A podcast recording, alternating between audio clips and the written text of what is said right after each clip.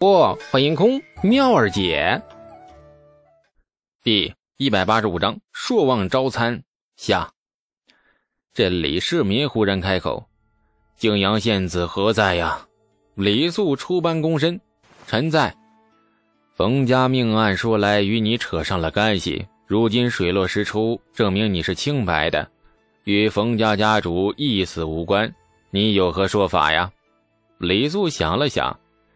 除了叩谢皇恩浩荡和苍天有眼，臣无话可说。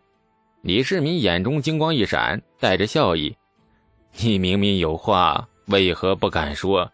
朕是因言而千罪的昏君吗？若真是如此，魏征可不知被朕杀过多少次了。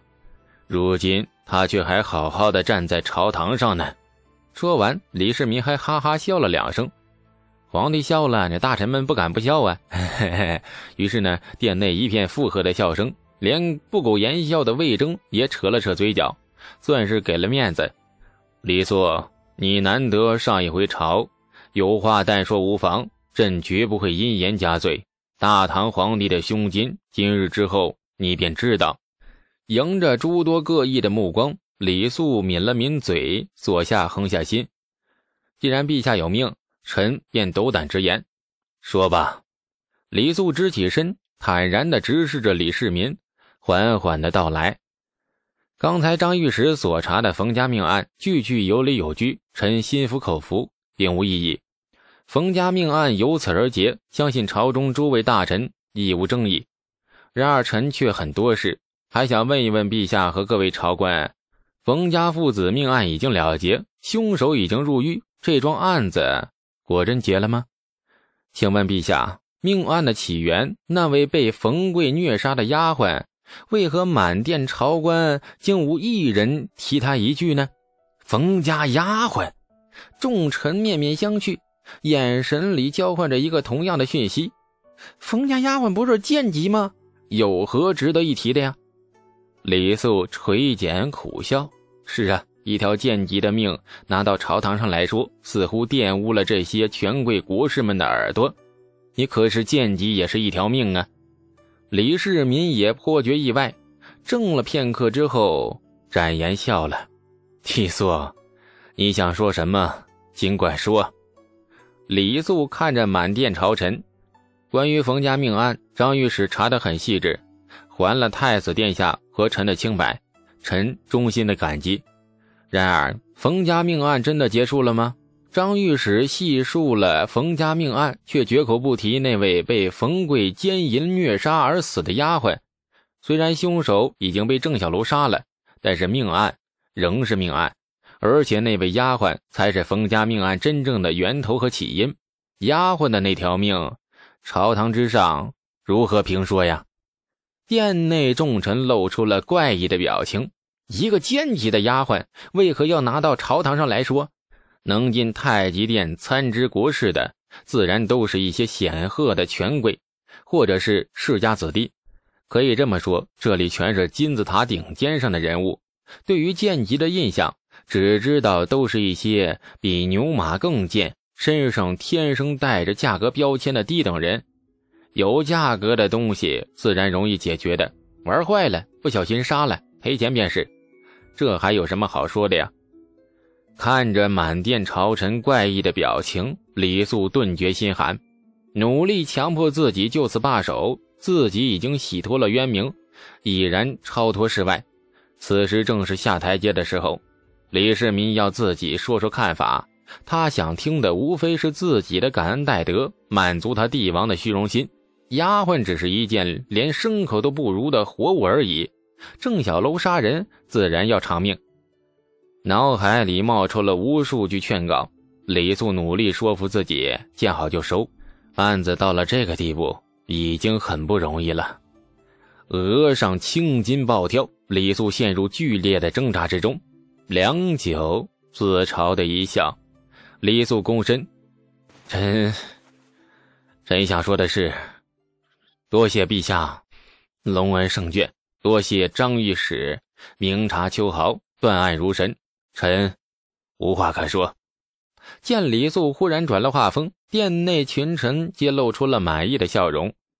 是的，刚才这小子怕是刚刚洗脱冤名，那有点太高兴了，所以有些语无伦次了。现在多好啊，正常了，看起来很可爱的样子。李世民也满意了，欣然的笑，呵呵。听说你平生最喜欢银钱，朕便赐万金于你，算是朕为你压惊。无故被冤枉，也是难为你了。下归下，日后莫要弄出什么装病辞官之类的把戏。群臣一听，轰然大笑。殿内紧张的气氛被李世民一句话涂抹得干干净净。李肃默默地退回了朝班，然后静静地看着朝会进行下一个议题。接下来的事情与他无关，懒得理会现在讨论的赈灾呀，还是什么呃兴建水利呀。李素跪坐在朝班末尾不起眼的角落，独自发呆，脑海里的劝慰声音仍不断的在耳边响起。危机已经安然度过，该知足了。现在已经是最好的结果了，不能再好了。郑小楼怎么样？那关自己什么事啊？跟他很熟吗？李世民太厉害了，李肃费尽心思散播流言，把事情闹上了朝堂。然而李世民却是淡淡的一个眼神，整件事件便化黑为白，皆大欢喜。于是大唐太子仍是那个温文有礼、孝顺仁德太子。可是丫鬟和郑小楼，谁为他们鸣一声不平啊？今日朝会过后，冯家的案子永远会被尘封于刑部。不会再见天日，而郑小楼明年的秋天将会毫无悬念地赶赴刑场斩首，而他李肃此刻却只是干坐在朝堂上，什么话都不敢说。毫无预兆，李肃眼中突然升腾起一团火焰，还是不公，还是不甘，这是一个不公正的结果。朝堂上，这长孙无忌正向李世民禀奏河东道蝗灾赈济事宜。正说到关键处时，忽然身后传来一道坚决的声音：“陛下，臣有话说。”满殿顿时一惊，无数道目光再次聚集在李肃身上。李肃站起身，轻轻一拂官袍下摆，站在大殿中央，微风拂来，衣袂摇曳轻摆，犹如将士谪仙。李世民皱了皱眉：“李肃。”刚才你不是说已经无话可说了吗？臣现在又有话说了。李肃淡淡一笑，说：“李肃扭头环视群臣，臣还想为张御史刚才细述的冯家命案补充几句。冯家命案始于一位丫鬟，没错，她是贱籍，杀了她大概只需要去官府交二百文罚钱，此事便可结果。”可是臣还想为这二百文多说几句。那是一个才十二岁的女子，比臣还小几岁，这辈子才刚刚开始，或许连花信之期都没有到。十二岁，容貌和身段渐渐长开了，有了几分姿色。诸位皆是大唐权贵，家中的丫鬟婢女无数，必然清楚这一个贱籍丫鬟，特别是有姿色的丫鬟，等待她的。是什么命运？没错，冯家儿子冯贵对他生出了觊觎之心。那天晚上，冯贵强行进了他的房，欲对他强暴，丫鬟不从。他虽然是贱籍，但是却也是有血有肉有灵魂的人，活生生的人。他知道自己只值二百文，可是他还是反抗了。他挠破了冯贵的脸，然后跑了出去。一个十二岁的姑娘，无依无靠，举目无亲，独自在冯家外面的林子待了一个晚上。那一晚，她在怎样惊惧、害怕、惶恐中度过，没有人清楚。她流了多少眼泪，也没有人清楚。到了早晨，她擦干了泪水，准备回冯家，因为她无处可去。踏出庄子一步，她便会被官府当作逃奴。受到更严厉的刑罚，他只能选择回冯家，而且他也做好了准备，做好了顺从冯贵的准备。这是他的命，怨不得旁人。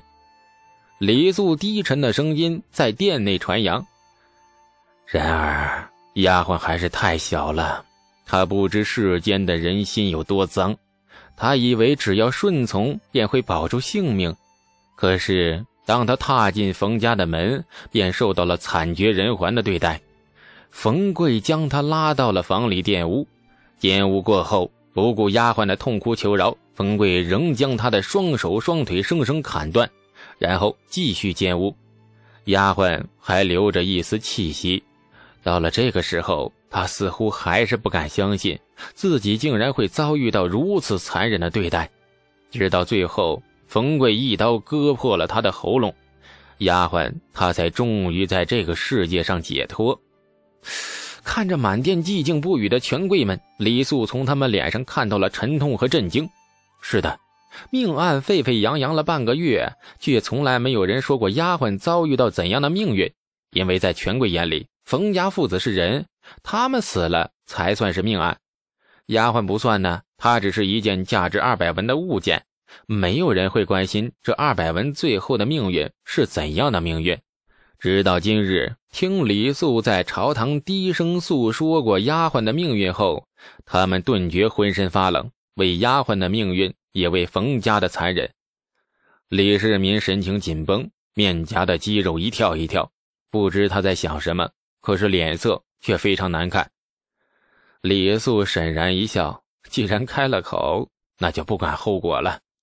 公理正义这样的字眼太苍白，李素无心去维护他。